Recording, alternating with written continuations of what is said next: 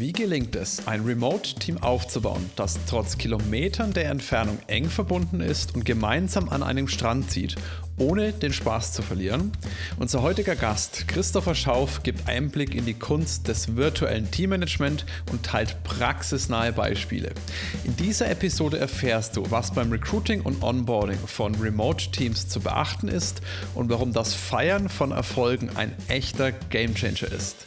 Christopher spricht auch über die immense Bedeutung einer gelebten Kritikkultur in Remote-Unternehmen und teilt mit uns die unangenehmste Kritik, die er persönlich je erhalten hat. Ungeschönt und gerade heraus. Auch diese Folge wird präsentiert von Mana HR, der Software, mit der du die Leichtigkeit im Recruiting entdeckst. Los geht's mit der Folge. Nicht der erste, aber der beste deutsche HR-Podcast. Fachsimpeln und neue Dinge wagen. Austausch und Best Practice fördern. Ins Personal muss mehr investiert werden. Wie sieht die Zukunft von HR aus? Christopher, du sitzt jetzt gerade in Budapest, nimmst den Podcast sozusagen, nehmen wir auch über Ländergrenzen auf. Und du hast gesagt, unter deinem Mikrofon hast du ein paar Bücher. Welches Buch liegt ganz oben? Ganz oben liegt tatsächlich von Sam Walton, dem Walmart-Gründer, die Biografie. Hm. Und äh, ein absolutes Must-Read äh, aus meiner Sicht, gerade in der heutigen Online-Marketing und schnellen Scale-up-Phase zu was, was ich daraus gezogen habe, ist, wie wichtig es ist, nicht nur ein Promoter zu sein, sondern tatsächlich auch ein guter Operator, also wirklich ein gutes Business in den Strukturen aufbauen. Ja, das würde ich sagen, mit Walmart ist das ganz gut gelungen. Äh, die sind ja schon lange, lange, lange Zeit und ich glaube, irgendwie jeder, selbst die Leute, die nicht in den USA waren, kennen das, weil das auch immer wieder in Filmen und so weiter vorkommt. Also kann man sich definitiv, glaube ich, eine Scheibe abschneiden von dem, was der gute Herr da gemacht hat. Ist es denn auch dein Lieblingsbuch oder was ist dein Lieblingsbuch? Lieblingsbuch finde ich tatsächlich unglaublich schwer zu beantworten. Wir hatten ja in der Vorbesprechung schon darüber gesprochen, dass ich gerade in Budapest bin, um einen Freund zu besuchen, der gerade Geburtstag gefeiert hat. Und ich habe ihm zwei Bücher zum Geburtstag geschenkt. Er hat gesagt, hey, ich wünsche mir keine Geschenke, so ihr kommt alle hier hin, so das, das reicht mir. Ich wollte ihm aber trotzdem was schenken. Und die zwei Bücher, die ich ihm geschenkt habe, waren Brave New World von Huxley, ein absolute, fantastische Darstellung der Dystopie, die ich vor allem in der aktuellen Zeit sehr, sehr markant fand. Also das, das Buch hat mich absolut mitgerissen und aufgerüttelt. Und von Daniel Kahneman, Thinking Fast and Slow, was für mich eine absolute Empfehlung ist für, für jeden, der verstehen möchte, wie wir Menschen Entscheidungen treffen und agieren und das ich auch mindestens schon fünf, sechs Mal verschenkt habe. Also die zwei sind bei mir ganz weit oben. Perfekt. Manu, ich glaube, das zweite auf jeden Fall bin ich mir ganz, ganz sicher, dass du das schon gelesen hast. Yep. Das ist auch eine sehr interessante Auswahl, die du hast. Äh, also gerade Thinking Fast and Slow ist ja schon harter Tobak, ne? Also so die guten Abendlektüre ist es das nicht unbedingt. Ähm, die, und Brave New World kenne ich auch, habe ich in der in der Schule tatsächlich gelesen damals, irgendwie in 12. Klasse oder sowas. Äh, wir hatten einen ganz äh, fixen Ethiklehrer damals. Der hat uns das äh, gegeben und fand ich auch phänomenal. Ich habe es auch zwei, drei Mal gelesen dann tatsächlich, weil ich es mega fand. Und den Film habe ich auch mal angeschaut. Der ist so, ja. Ja. Äh, kann man machen, aber das Buch ist definitiv phänomenal. Also gerade jetzt äh, in, der, in der Zeit, wo wir jetzt gerade sind, ist das schon spannend. Ja, könnte ich, äh, ich könnte die nächste halbe Stunde nur mit dir über dieses Buch sprechen. Also über ja, beide, ist... beide Bücher, weil sie in, in dem, was sie tun, absolut brillant sind. Und ich lese tatsächlich extrem gerne auch ähm, nicht nur Fachlektüre, weil ich gemerkt habe, dass meine Art und Weise, mich auszudrücken, und ich bin ja sehr, sehr aktiv im Marketing und auch Recruiting ist mhm. Marketing. Mhm. Und umso mehr ich zum Beispiel auch Theaterstücke lese, umso besser werde ich damit, dieses Instrument der Sprache einfach zu verwenden. Definitiv. Kann, kann ich nur unterschreiben. Äh, ich habe mir jetzt auch von meiner, meiner Mom, die zieht jetzt um und da wird jetzt so ein bisschen Bücher ausgemistet und äh, also alles allgemein ausgemistet, aber die hat eine ganze Buchsammlung, irgendwie so eine halbe Bibliothek daheim. Uh. Und da habe ich mir auch äh, mal das eine oder andere gekrallt. bin noch nicht dazu gekommen, zugegebenermaßen, aber da sind ein paar Sachen dabei, die will ich mir auf jeden Fall gönnen. Äh, so, ja, auch alte Sprache und wie so Shakespeare, äh, ja. Brecht etc. Also wie die mit Sprache gearbeitet haben, ist mal eine ganz andere Hausnummer. Aber äh, wie gesagt, deswegen kann ich es nur unterschreiben. Je mehr man, je mehr unterschiedliche Sprachen, im Sinne jetzt nicht Fremdsprachen, aber Sprachtypen so, desto ja, mehr kann man damit einfach arbeiten, glaube ich auch. Ja, es sind halt Instrumente für mich. Und Absolut. Mächtige Instrumente. Ja, sehr mächtige. Und es macht mir tatsächlich dann auch Spaß, damit zu experimentieren. Voll. Eine meiner größten Stärken ist tatsächlich, wenn ich Dinge einmal höre oder lese, also ich bin kein Freund von Hörbüchern, ich bevorzuge mhm. tatsächlich noch Bücher, in denen ich dann tatsächlich rumschreibe, Notizen mache, Seiten umknicke, teilweise auch humorvolle Anekdoten reinschreibe, wo ich mir denke, so, hey, wenn ich das in fünf Jahren nochmal aufschlage oder keine Ahnung, irgendwann wird mein Haus entrümpelt und dann findet mein, mein Sohn, meine Tochter, meine alten Bücher, dann finde ich das ganz charmant. Und ich, ich muss etwas nur einmal lesen, wenn das für mich Sinn macht, dann kann ich das direkt anwenden. Das ist was, mhm.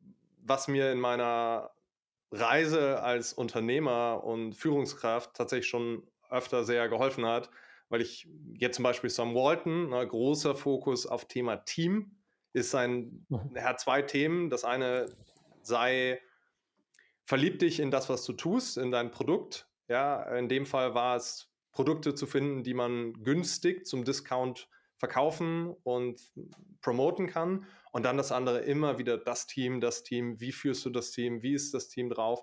Und ich habe zwei seiner Strategien oder Prozesse, wie er mit dem Team umgeht, auch direkt integrieren können. Mega. Team ist das perfekte Stichwort tatsächlich. Denn da sprechen wir heute äh, drüber, über den Remote-Teamaufbau. Also, dass wir auch in der heutigen Zeit ist das ja ein, ein immer wichtigeres Instrument oder eine Methode, Möglichkeit, Remote-Teams aufzubauen. Ich glaube auch, dass das durch ja, alles, was wir so in den letzten Jahren durchlebt haben in der Welt, immer, immer wichtiger wird in den Köpfen der Leute, aber auch gezeigt hat, dass da sehr, sehr viel möglich ist. wahrscheinlich noch weit mehr, als sich die meisten das ja so ge gedacht haben. Auch, dass man Podcasts eigentlich hauptsächlich per Remote aufnimmt. Das ist ja auch Remote-Arbeit, wenn man das mal so sieht. Und steigen wir mal ein das Thema Remote-Teamaufbau. Du hast jetzt gerade schon gesagt, dass auch du aus Budapest gerade arbeitest. Das heißt, euer Unternehmen ist auch ein komplett Remote-Unternehmen oder wie seid ihr denn da intern aufgestellt? Wir sind tatsächlich 100% remote. Wir sind, unser Team ist über die ganze Welt verteilt, von Berlin, Zypern, Bremen, Dubai und selbst in Costa Rica haben wir jemanden sitzen, der dahin ausgewandert ist. Und trotzdem haben wir ein Team zusammen, das ist ein Zitat von einem unserer Copywriter, ein Teamzusammenhalt, Teamzusammenhalt wie Maurer, die seit 30 Jahren auf die gleichen Baustellen fahren. Mhm. Da bin ich jetzt mal gespannt, mehr darüber zu erfahren, vor allem wie ihr da hingekommen seid. Das ist ja, glaube ich, äh, ja, da habt ihr viele Learnings auch gezogen. Wir hatten im Vorgespräch schon gesagt, das ist ja nicht immer nur alles rosig gelaufen, sondern es sind auch ein paar Sachen, die man mal in, in den Sand gesetzt hat. Wie seid ihr das Ganze denn angegangen?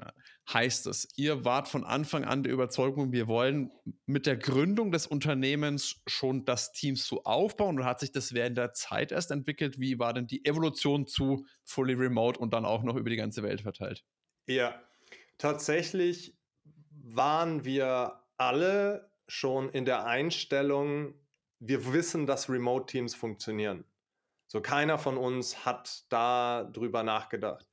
Als wir die Firma gegründet haben, sind wir tatsächlich für drei Monate an einem Ort gewesen und haben da das stärkste Momentum aufgebaut. Aber der, der Anfang stimmt gar nicht. Der Anfang war tatsächlich schon direkt remote. Als, es, als ich eingestiegen bin als ein, ein Co-Founder, war, waren wir schon remote. Ich saß damals in der Ukraine, äh, tatsächlich in Odessa und habe angefangen, Kunden zu übernehmen, Verkauf zu, zu übernehmen. Und dann sind wir tatsächlich für drei Monate an einen Ort gereist. Alle, die ähm, Co-Founder waren und haben in der Zeit schon angefangen, neue Teammitglieder aufzunehmen auf Remote-Basis. Und ich sehe im Moment sehr, sehr viele Leute, die sagen, hey, ich, ich will ein Team vor Ort haben. Also ne, mit jeder Bewegung gibt es eine Gegenbewegung. Ich persönlich bin unglaublich happy mit dem, was wir als Remote Company und Team geschaffen haben. Ist auch bei uns, also ich habe es dir auch schon mal gesagt, dass das auch für mich persönlich sehr, sehr spannende Sache ist, weil auch Mana HR ja eine Remote First Company ist und wir da auch so ein bisschen gerade uns in einer spannenden Phase äh, befinden, weil wir gemerkt haben, wir sind immer noch remote first. Ich würde nicht sagen fully remote, weil wir haben auch ein, ein Büro hier bei uns in Nürnberg und merken, dass uns das schon auch ganz gut tut, uns ab und zu mal vor Ort zu treffen. Also ich bin echt kein Freund von Büropflicht und alle, die jetzt remote waren in den letzten Jahren, wieder zurück, alle ins Büro. Ich glaube aber, die Option zu schaffen, sich trotzdem mal über die Häufigkeit und das Ausmaß kann ja auch jede Firma nochmal das Ganze sich selbst entscheiden. Siehst du das als wichtigen Faktor auch bei euch oder denkst du, es geht auch wirklich komplett fully remote und man sieht sich mehr oder weniger in Persona nie in seinem Leben? Ja, ich glaube, das geht. Punkt. Hm, ich glaube, dass Zusammenkommen am Ende des Tages ist ein, ein, ein Business aufbauen oder ausbauen oder skalieren, alles ist hart. Und es kostet sehr, sehr viel von allen, die daran beteiligt sind. Wenn wir physisch zusammen sind, ist es leichter, Bindungen aufzubauen, die als zwischenmenschlicher Klebstoff für diese anstrengende Zeit dienen. Ähm, und dafür halte ich es für extrem hilfreich, tatsächlich zusammenzukommen. Und es ist einer, ich kann direkt über die, die Bedauern sprechen. Wir haben es bisher noch nicht tatsächlich geschafft, das Team zusammenzubringen. Das ist eine Sache, die ich am meisten bedauere, aber sie zeigt mir halt auch, es geht definitiv 100% remote. Und wir planen tatsächlich auch einen Hub aufzubauen, wo wir sagen, wenn du kommen willst, dann kannst du kommen. Also das sehe ich genauso, wie ihr das gerade umsetzt. Sehr spannend. Mich würde jetzt auch nochmal direkt interessieren, wenn ihr wartet jetzt da drei Monate, glaube ich, hast du gesagt, zusammengesessen, habt gesagt, ja, wir möchten die Firma wirklich fully remote aufbauen. Wie seid ihr das Ganze denn angegangen? Auf was muss man vielleicht auch besonders in dem Bereich Recruiting als auch die ersten Tage des Onboarding der neuen Mitarbeitenden was hat da bei euch besonders gut funktioniert, dass ihr da jetzt hingekommen seid, wo ihr seid? Mhm. Ich glaube, dass am einfachsten macht man sich die Arbeit, wenn man von Anfang an und deswegen auch im Recruiting darauf achtet, ob es einen guten Fit gibt. So, Managing, ein, ein Team zu managen, auch das wiederum extrem harte Arbeit. So, wir werden nicht Führungskraft als Belohnung, wir werden Führungskraft, weil wir geeignet sind für, für den härtesten Job, den es, den es in der Company gibt. Und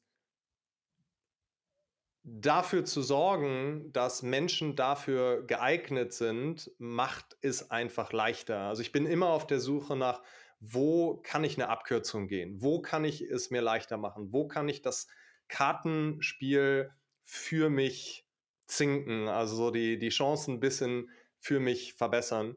Und ich schaue mir immer an, wie hat jemand in der Vergangenheit agiert. Also behavioral-based Interviews, weil Studien einfach zeigen, der beste Indikator für zukünftige Performance ist, was hast du in der Vergangenheit gemacht.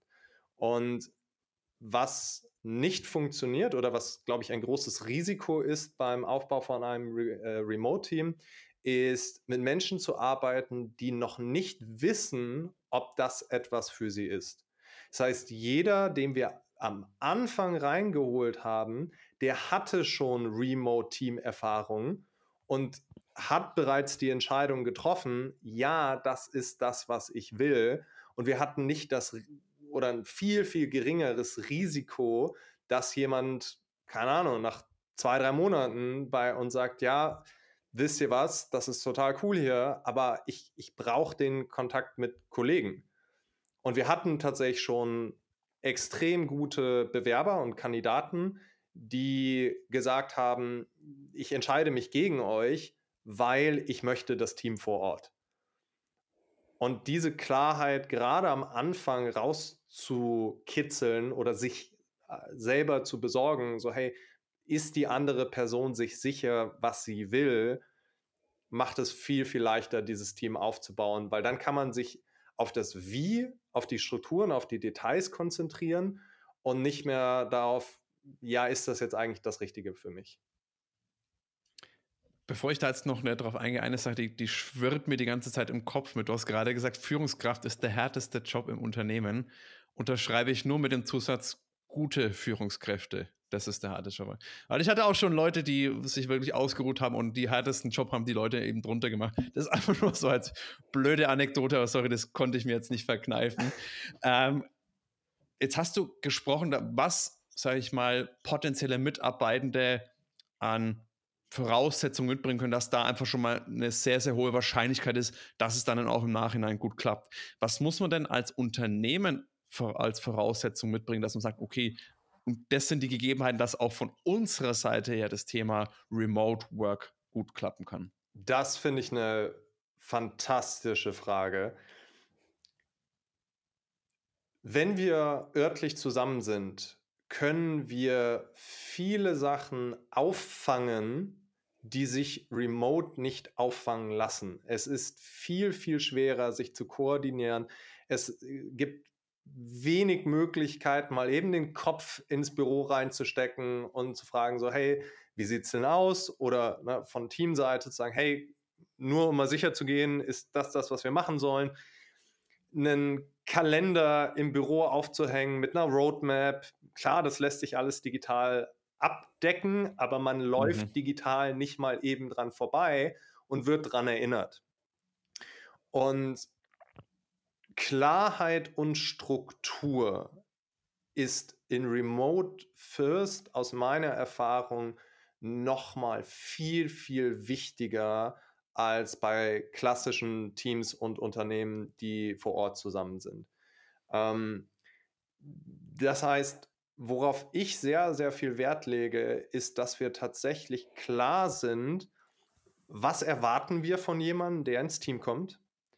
Was passiert die ersten Tage? Was passiert die ersten Wochen? Hast, ich bin der, der ähm, HR-Partner für alle Führungskräfte im Unternehmen und gehe mit jedem durch. Hast du ganz klar definiert, was soll nach den ersten 30 Tagen ist-Zustand sein, was soll nach den ersten 60 Tagen Ist-Zustand sein, was soll nach den ersten 90 Tagen Ist-Zustand sein.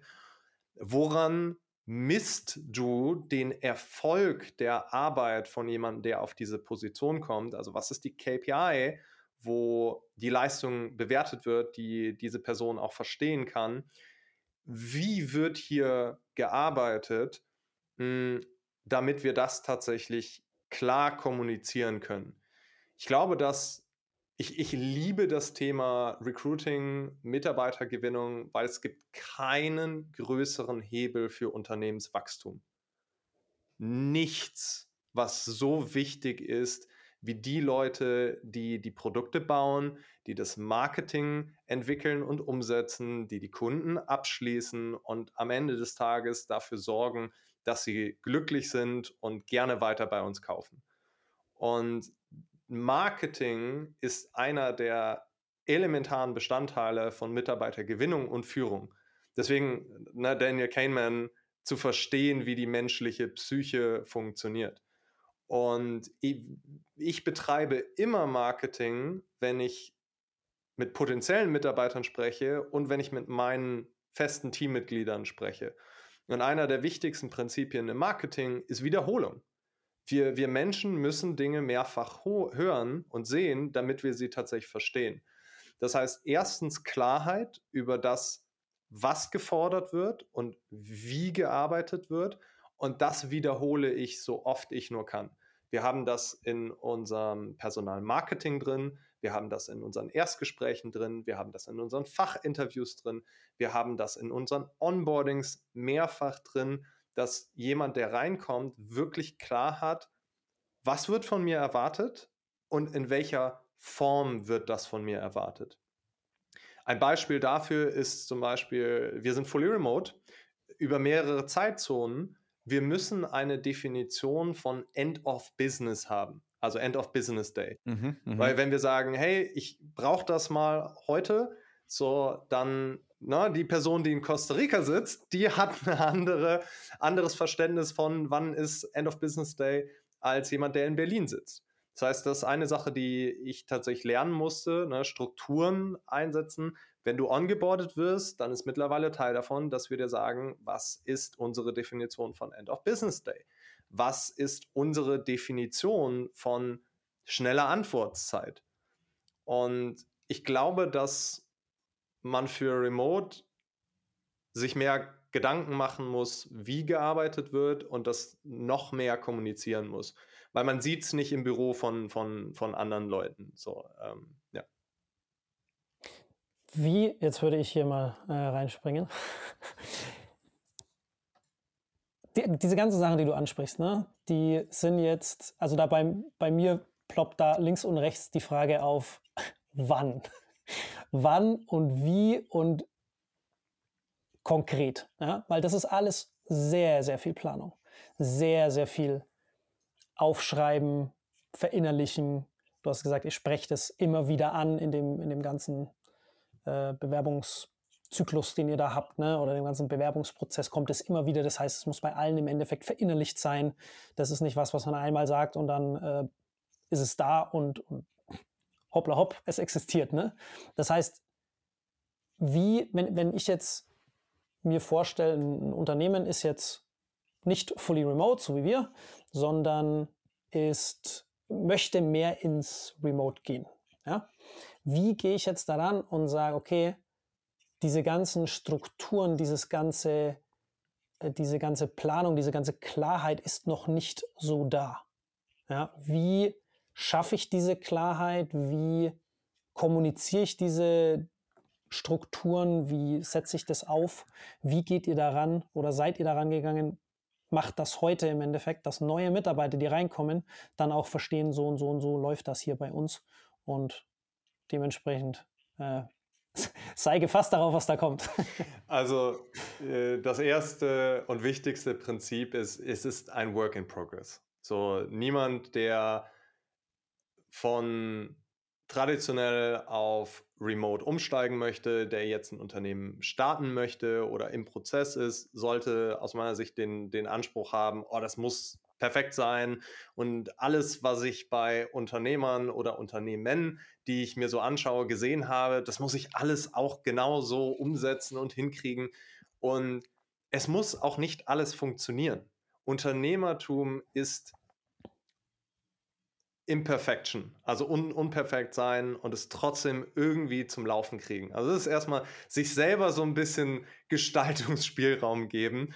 So, das, was ich jetzt weiß, weiß ich, weil eine Menge Sachen nicht funktioniert haben. So, mein, meine Routine ist jetzt da, weil ich immer wieder gegen die Wand gelaufen bin und Kopfschmerzen hatte. Ach, verdammt, das hat jetzt nicht funktioniert.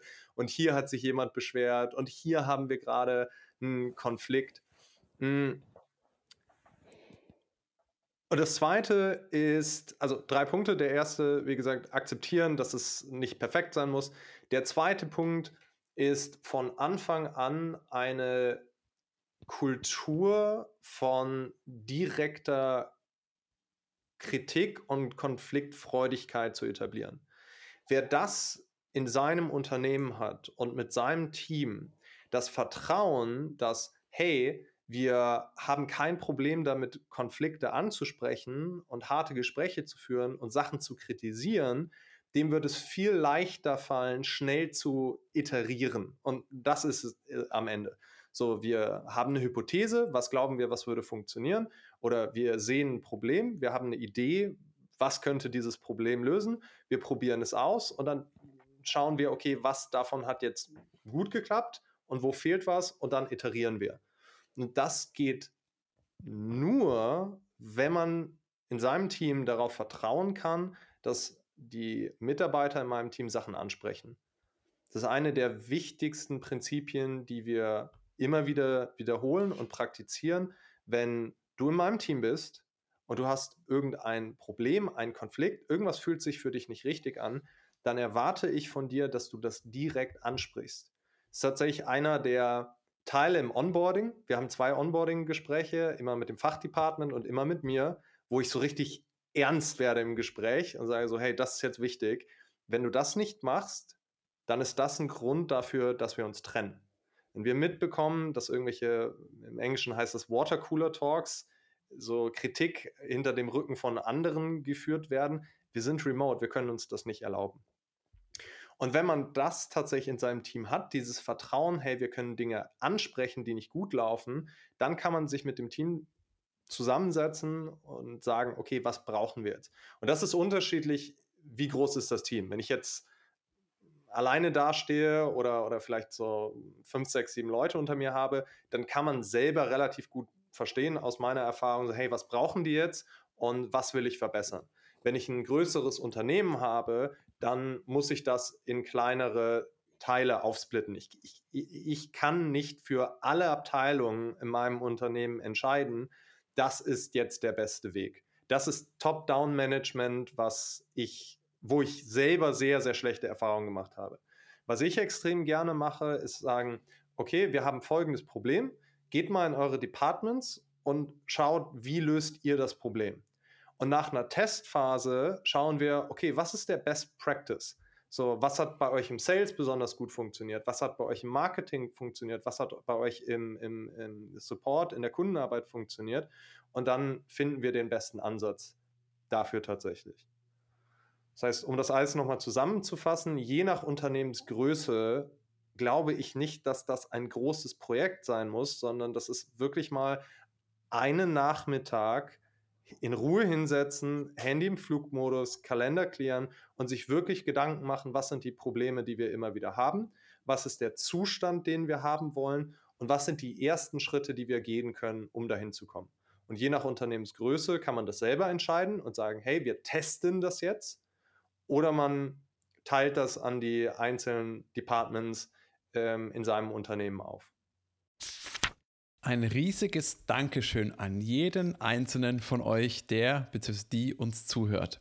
Eure Treue und Begeisterung sind der Treibstoff für unseren Podcast und ich bin wirklich überwältigt von eurer Unterstützung. Wir haben bemerkt, dass ein gutes Drittel unserer wunderbaren Hörerinnen bereits den Schritt gemacht hat und uns abonniert. Ihr seid fantastisch. An alle anderen, wir würden uns riesig freuen, wenn ihr euch eine Sekunde Zeit nehmt und auf Abonnieren klickt und Teil unserer wachsenden Podcast-Familie werdet. Eure Unterstützung lässt unsere Community weiter wachsen und zaubert uns ein Lächeln ins Gesicht. Danke und weiter geht's. Äh, ich habe da noch eine Anschlussfrage. Die, du hast äh, ganz am Anfang angesprochen, diese es muss ein gewisses Vertrauen bestehen. Ne? Da hast du jetzt auch gerade wieder gesagt, dieses, äh, die, die Kommunikation muss einfach auf einer ehrlichen Basis funktionieren, damit das überhaupt alles laufen kann, die ganze Nummer. Ähm, wie baut ihr diese Bindung, hast du es, glaube ich, ganz mhm. am Anfang genannt, ne? wie, wie baut ihr das remote auf? Ne? Wir haben ja schon eingangs gesagt, wir treffen uns ab und zu und ihr habt das ja auch äh, offensichtlich gemacht. Die, nach drei Monaten oder so wart ihr dann mal drei Monate zusammen. Wie schaffst du diese Bindung, diese Basis im Endeffekt?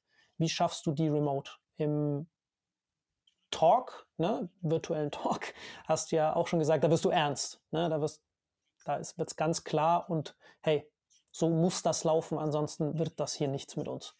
Äh, Gibt es da noch was, was ihr anstrebt, wo ihr sagt, hey, äh, außer diese äußerst ehrliche und ernste, äh, diese ernsten Gespräche. Ja, und die erste Sache, die ich dazu sagen muss, da mache ich mich vielleicht ein bisschen unbeliebt mit, aber es muss mir tatsächlich wichtig sein. Wenn mir mein Team nicht wichtig ist, wenn ich mich für die nicht interessiere, dann ist das die erste und wichtigste Blockade zu einem funktionierenden Remote-Team, die ausgeräumt werden muss. Wenn ich durchgehend von meinem Team genervt bin, dann muss ich erstmal auf mich selber schauen. Ist es, ich, ist völlig egal, welche Strategie, welche Tipp, welche Checkliste ich mir runterlade, welches, äh, welchen Mentor ich mir suche. Es ist völlig egal, welchen Schritteplan ich da folge. Das wird kollabieren, weil ich zu viel Widerstand habe, die Energie aufzubringen. Weil es ist Management. So Management ist nicht irgendwann beendet, sondern das ist durchlaufend. Das mache ich immer. Und da muss ich tatsächlich Freude dran haben, also meine Erfahrung, damit das tatsächlich funktioniert. Das heißt, das, das erste mal wirklich in sich reinhören und schauen, mag ich mein Team? Mag ich die, die Leute, die, die da sind? Do I care about them? Und dann mh, hm, eine Sache, die, die wir tatsächlich machen, um eine Gewinnerkultur aufzubauen, ist, dass wir tatsächlich, wir arbeiten viel mit, mit Slack, sehr darauf achten, dass wir gute Performance tatsächlich auch zelebrieren, dass wir das immer wieder in den Mittelpunkt stellen, hey, hier wurde gerade gute Arbeit gemacht. Und das funktioniert bei, bei Vince im Sales-Team, wo wir tatsächlich eine Regelung haben, dass wenn ein Kunde abgeschlossen wird, dann haben wir keine, keine Glocke, die äh, geklingelt wird, sondern dann gibt es ein äh, GIF-Feuerwerk. Das heißt, jeder aus dem Team sucht sich seinen Lieblings-GIF raus und reagiert darauf. Und am Ende des Jahres bei unserer Weihnachtsfeier vergeben wir tatsächlich auch einen Award für das beste GIF-Game. Das ist äh, tatsächlich der Award, der, der immer am meisten äh, umkämpft ist. Und genauso machen wir das in allen Abteilungen. So, und mittlerweile nutze ich dafür teilweise auch Tools. Also gerade auf Slack kann man ja Metabot verwenden. Ähm, aber das meiste ist immer wieder darüber sprechen und ähm, Wiederholung, Wiederholung, Wiederholung, um diesen, diese Ge Kultur von, hey, ich werde hier gesehen für das, was ich mache, tatsächlich zu etablieren. Und das habe ich immer wieder von Bewerbern gehört, von äh, Mitarbeitern gehört. In jedem Exit-Interview kommt das auf. Ich hatte das Gefühl, ich werde mit meiner Leistung hier gesehen. Und mhm. ähm, ich bin ein großer Fan, ich weiß nicht, ob ihr das Buch kennt, der One-Minute-Manager. Ich habe es schon mal gehört. Äh, nicht nee, gelesen. Nicht. Auch, also es ist ein, ein absolut geniales Buch. Und das ist, das ist winzig. Das kann man in, also ich, je nachdem, wie schnell man äh, Kaffee trinkt, mit ein oder zwei Tassen Kaffee tatsächlich durchlesen, weil es wirklich so groß ist, keine Ahnung, 13 Zentimeter hoch und 8 breit und äh, absolut, keine Ahnung, 100 Seiten oder so. Und es gibt nur drei Konzepte, so, du möchtest regelmäßig, äh, wie du delegierst, wie du, wie heißt es auf Deutsch, Praise gibst oder wie du, wie du positives lobst. Äh, genau, lobst, wie du lobst und wie du kritisierst und jemanden wieder in die richtige Bahn bringst, wenn jemand etwas falsch verstanden kann. Absolute Top-Empfehlung von mir. Ähm, ist ein super Investment für jeden, der, der einer Teamführung ist, äh, Teamaufbau. Und da habe ich viel daraus gelernt, so die Geschwindigkeit, mit der ich meinem Team Feedback gebe und tatsächlich mein Ohr auf der Straße habe. Wir machen überraschend wenig an klassischen Remote Company Dingen wie, wie, wie Events. Ähm, aber das ist eine Sache, die wir immer wieder hören. In jedem, Apartment, äh, jedem Department, ich werde hier gesehen. So meine Leistung wird anerkannt. Ähm, ich habe nicht. Hast du da noch andere Beispiele als, als Slack? Das hätte mich jetzt auch tatsächlich äh, interessiert, genau. ob es das Slack und mit dem Gift-Forward finde ich schon mal mega. Also mega. Das nehme ich mir direkt mit. Äh, hast du noch weitere Möglichkeiten, um den Leuten genau dieses Gefühl zu vermitteln? Weitere Ansätze? Wir machen es tatsächlich in jedem Meeting, das wir haben, ähm, spricht eine Führungskraft darüber, so hey, was wurde außerordentliches gerade von einem Teammitglied gemacht? Als ich das Marketing noch geführt habe, haben wir immer am Ende der Woche darüber gesprochen, was ist gut gelaufen, was, was war ein Win für uns in, in dieser Woche.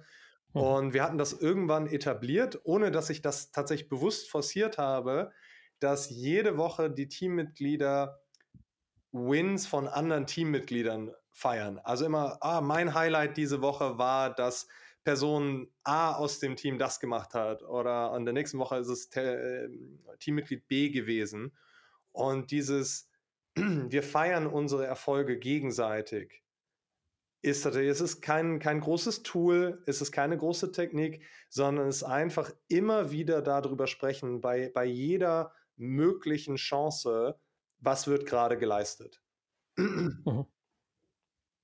Cool, weil ich, ich, also diese zwei Sachen, die sind bei mir tatsächlich jetzt auch hängen geblieben, ähm, die, über die ich noch nie bewusst nachgedacht habe, aber die ich zu 100% unterschreibe, bei, was bei uns auch die Themen im Endeffekt sind. Einmal die Struktur, äh, nicht nur aufzubauen bzw. zu haben, sondern auch zu kommunizieren, ähm, dass die auch ankommt, gelebt wird, durchgesetzt wird, wie auch immer.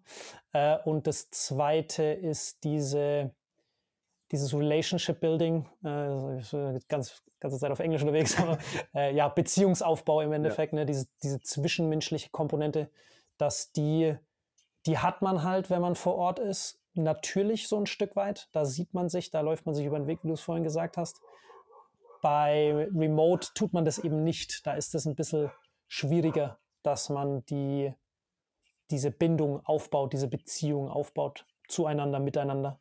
Und da muss man Wege, Mittel und Wege finden, wie man das im, ja, im Remote, im virtuellen Umfeld schaffen kann. Ich habe ja. tatsächlich einen Calendly-Link, ein digitaler Espresso für, für mein Team. So, da können die sich, wann immer die wollen, einen Termin buchen. Also ich habe natürlich meine Kernarbeitszeiten für mich selber blockiert, aber da können die sich einen Termin buchen. Es gibt keine Restriction weil ich sage, wenn es so oft passiert, dann moderiere ich das.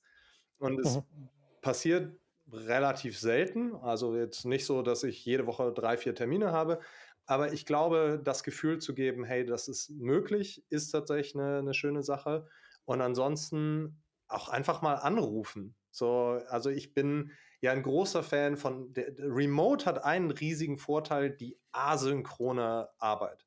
Das mhm. ist ein, ein absoluter, ein absolutes Asset von Remote Work. Hat aber den, den Nachteil, dass man sich halt oft, ne, wie so Schiffe in der Nacht, man arbeitet so aneinander vorbei und dann einfach mal anrufen. So, so, das, das macht so viel aus. Und von der technischen Seite, also wirklich mehr eine, eine Strategie, die ich noch teilen kann, ist eine Kritikkultur etablieren mit wöchentlicher Kritik einfordern. Das heißt, ich hoffe, ne, dass wir als Führungskräfte geben ja in der Regel relativ häufig Kritik. Ähm, aber was wir selten. Was? Niemals, wir doch nicht. Ich finde Kritik geben super. Also das ist, ich habe diese Woche, äh, letzte Woche noch ein Thema gehabt, dass ne, jemand aus meinem Team ähm, war ich nicht happy mit der Arbeit. Ich habe sofort angerufen und habe gesagt so, hey, was war da los? Warst du mit der Aufgabe überfordert oder warst du nicht happy, wie du die Aufgabe bekommen hast, weil die Ausführung war nicht on Standard. So, das war, war mhm. nicht, wie es sein soll. Ich habe fünf Minuten nach dem Telefonat die Nachricht bekommen, hey, ich habe mich total gefreut, dass du direkt angerufen hast, nachgefragt hast, ob irgendwas auf meiner Seite schief gelaufen ist und auch gesagt hast, hey, das ist nicht der Standard, den wir haben. Und bei aller Remote-Arbeit einfach mal anrufen. Und die Kultur der Kritik ist tatsächlich, dass wir in jedem Department, also es hat in meinem Department angefangen, dann im Sales und mittlerweile haben wir das in jedem Department bei uns drin. Einmal die Woche fordern die Führungskräfte Kritik vom Team ein. Mhm. Und das fällt, ist meinem Teammitgliedern am Anfang immer schwer gefallen. Die haben gesagt, oh, ich fühle mich so unwohl damit, so, soll ich das jetzt wirklich abschicken? Soll ich das einfach so sagen? Ich habe immer ge gesagt, das ist super. Wenn du dich unwohl dabei fühlst, dann bist du genau in der richtigen Dosierung der, der Kritik. Weil es mir darum geht, den Kritikmuskel zu trainieren. So, ich will, dass jeder in meinem Team, wenn es wirklich kritisch wird, gelernt hat, dass es normalisiert ist für jeden in unserem Department, ähm, das anzusprechen. Weil um noch eine Buchempfehlung zu geben, ich bin ein unglaublicher Fan von Nassim Taleb, Black Swan Theory. Und ich habe, ich, ich sorge mich nicht um die Dinge, die wahrscheinlich sind. Ich sorge mich um die Dinge, die ich nicht vorhersehe, die aber einen massiven Einfluss auf die Gesundheit meiner, meiner Firma haben. In dem Fall, wenn jemand Wichtiges das Team verlässt, weil sich Sachen aufgestaut haben, mit der die Person nicht happy ist, und wir haben nicht trainiert, dass das angesprochen wird, dann habe ich ein richtiges Problem. Wenn mein bester Vertriebler geht, wenn mein Marketingleiter geht, so dann habe ich aber kein schönes Quartal vor mir. Also vielleicht kriege ich das gerettet, weil ich gut vernetzt bin, so, aber das ist nicht schön. Und ich möchte mit dieser, dieser Kultur des Kritikgebens, mit diesem Training, wöch wirklich wöchentlichen Training von Kritik geben, was sich ja auch schön über Slack automatisieren lässt. Also eine einfache Automation. Jeden Freitag wird gefragt, so, hey, gib mal Kritik ab. Mhm, tatsächlich trainieren, dass das gemacht wird. Und es ist so wertvoll, was da tatsächlich auch schon Verbesserungen für das Unternehmen bei rausgekommen sind. Also es ist noch ein, noch ein positiver Side-Effekt. Mich würde da direkt was interessieren diese Kritik, ist es dann immer nur von Mitarbeitenden zu der Führungskraft oder auch und innerhalb des Teams von Mitarbeiter A zu Mitarbeiterin B? Nur von Mitarbeiter an Führungskraft. Ich habe darüber nachgedacht.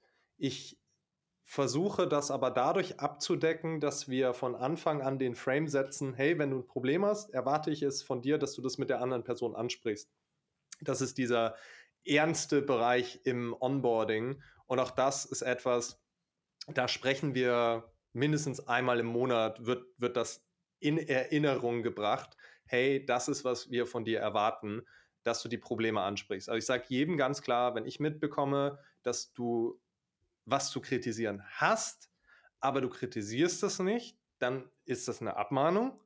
Und wenn das schwerwiegend ist oder wenn das mehrfach vorkommt, dann wirst du die Company verlassen. Also es wirklich drückt im Onboarding ungemein die Stimmung. So alle sind total motiviert. und dann sage ich so, ey, im Übrigen, alles so nicht. ist wichtig.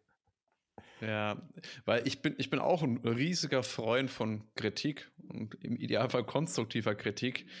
Außer Acht lassen davon halt auch nicht, dass wir in der Zeit von Online, Social Media, Bashing, Trolling, nenn's wie du es möchtest, wo das auch schnell mal zum Hobby werden kann, äh, anderen Leuten eins reinzudrücken. Und das, glaube ich, ist, und deswegen hat mich das eben interessiert, wie ihr das macht, weil ich könnte mir vorstellen, wenn man Leute da, sag mal, alleine lässt und das so ein bisschen unkontrollierter Rahmen wird, kann das nämlich auch schnell in die andere Richtung kippen. Habt ihr sowas dann auch schon mal gehabt, irgendwie in die Richtung? Und das fand ich ganz interessant, weil ich habe an äh, eine ähnliche Thematik gedacht, aber da, du hast einen ganz wichtigen Punkt gesagt, Christopher, wenn es unangenehm ist. Diesen Trollen ist dieser Teil nämlich nicht unangenehm. Mhm. Die ballern das einfach raus, weil sie Bock drauf haben. Und wenn das der Fall ist, dann, dann das kannst du dir sparen. Wenn es dir unangenehm ist, dann bist du genau an der richtigen, an der richtigen, im richtigen Mindset oder im richtigen whatever, ähm, dass es sinnvoll ist. Weil dann ist es dir unangenehm, das anzusprechen, aber du weißt, es muss angesprochen werden und hast vielleicht ein paar Mal hin oder her formuliert. Ne? Ähm, und dann hast du es abgeschickt, dann bist du genau in dem richtigen. So habe ich es jetzt verstanden. Korrigiere mich, wenn ich da falsch liege, Christopher. Aber das finde ich einen sehr, sehr guten Gedanken, wie man sich selbst kontrollieren kann. Will ich jetzt jemanden einfach nur bashen? Will ich jetzt einfach nur jemandem, weil es mir gerade quer liegt, äh, eins drüber ziehen, virtuell? Ne? Oder hat es ernsthaft was zu bedeuten hier gerade? Das hast du perfekt auf den, auf den Punkt gebracht, Manuel. Mm, und diese Problematik hebeln wir dadurch aus, dass wir die, diese, diese, wir nennen das äh, im Anglizismen Radical Honesty Kultur, also wirklich radikale Ehrlichkeit und, und Direktheit, dass wir das bei jedem in der Company etabliert haben. Von Anfang an. Mhm, und das heißt, wenn irgendjemand mitbekommt, so, hey, ich fühle mich von der Kritik, die mir jemand anders gibt, gerade angegriffen, dann sollte das jeder tatsächlich auch direkt als Thema aufmachen. Mhm. Und bisher ist das tatsächlich noch nicht aufgekommen. Ähm, wir, wir hatten schon öfter den Fall, dass ne, Remote-Textkommunikation, dass man das Gefühl hat, äh, das ist jetzt aber nicht schön, wie hier kommuniziert wird. Und dann wird das immer angesprochen und tatsächlich gelöst. Ist mir passiert, wir haben einen neuen Head of Sales eingestellt, der ist in die Company gekommen ich, äh, und der hat mit mir kommuniziert. Wo ich, ich bin kein Freund davon, so ich muss respektiert werden. Ich habe da eine, eine, innere Ablehnung, wenn Leute sagen, oh, hier muss mir Respekt erbracht werden. So, Respekt muss man sich verdienen. Ich mag das nicht, wenn das von Anfang an. Mafia-Boss-mäßig. Ja, genau. Das, ist, das ist mir sehr suspekt immer. Es ist für mich ein Ego-Ding. Hm, aber da habe ich tatsächlich gesagt: so, hör mal, so, so kann der nicht mit mir reden. Und ich habe ihm direkt angerufen und gesagt so, hey, ähm, was ist denn hier los? So, ich habe das Gefühl, dass du das, du bist gerade in die Company gekommen und versuchst mich als Marketingverantwortlicher und nochmal Co-Owner dieser Firma hier gerade herum zu äh, kommandieren. Und diese direkte Ansprache hat dazu geführt, dass er das aufklären konnte. Und das hat ein Vertrauensverhältnis zwischen uns beiden geschaffen. Wir sind mittlerweile so. Und ich erzähle die Geschichte ungefähr einmal im Monat, weil es immer wieder aufkommt, dass Leute, die neu ins Team kommen, sagen, oh, der, der, der ist aber ein bisschen rough around the edges. Und ich sage, alles gut, sprich das mit ihm an, habe ich nämlich auch gemacht und mittlerweile arbeiten wir hervorragend zusammen. Weil das ist das Schöne, wenn man eine gute Kritikkultur hat. Man kann einander vertrauen. Was richtig schlecht für eine Company ist, wenn Mitarbeiter sich nicht darauf verlassen können, dass Kollegen und Führungskräfte Dinge ansprechen, die nicht gut laufen. Weil dann bekommt man Angst. Dann weiß man nicht, so, ey, bin ich gerade auf dem Eis? Wird gerade hinter meinem Rücken über mich geredet? So, was erwartet mich? Und ja, es ist anstrengend, also wirklich anstrengend. Aber der, der Return on Investment, was ich für diese Energie, die ich reinstecke, dafür zurückkriege, ist halt selbst bei einem Remote-Team dieser Teamzusammenhalt. Ich habe noch eine Abschlussfrage an dich, Christopher. Die kann ich mir jetzt auch nicht verkneifen. Was ist denn die unangenehmste Kritik, die du jemals bekommen hast von einem Teammitglied? Die ich jemals bekommen habe. Ich werde regelmäßig für meine Antwortzeiten kritisiert. Das ist allerdings auch legitim. Wir sind halt ein Startup bzw. Scale-up im, im, im, mittlerweile und es sind halt so viele Baustellen äh, und teilweise äh, brauche ich halt auch einfach lange, um, um auf Sachen zu antworten. Hm. Das ist eine richtig gute Frage. Ähm, ich, ich, ich könnte jetzt nachschauen, weil ich habe das tatsächlich immer ähm, dokumentiert. Hm, ich glaube, ich habe einmal, es ist immer noch die Antwortzeit, aber ich habe einmal das Feedback bekommen, dass äh, jemand das Gefühl hatte, ich habe sie auf der einen Seite hängen gelassen und auf der anderen Seite extrem Druck aufgebaut. Also so ähm, zwischen, wie sagt man, zwischen zwei Schleifsteinen. So auf der einen Seite gesagt, so, hey, das muss jetzt fertig werden, das ist super wichtig und hat Priorität. Und dann war ich zu langsam bei der Reaktion auf das, was umgesetzt wurde, was halt einfach super unangenehm und unfair ist.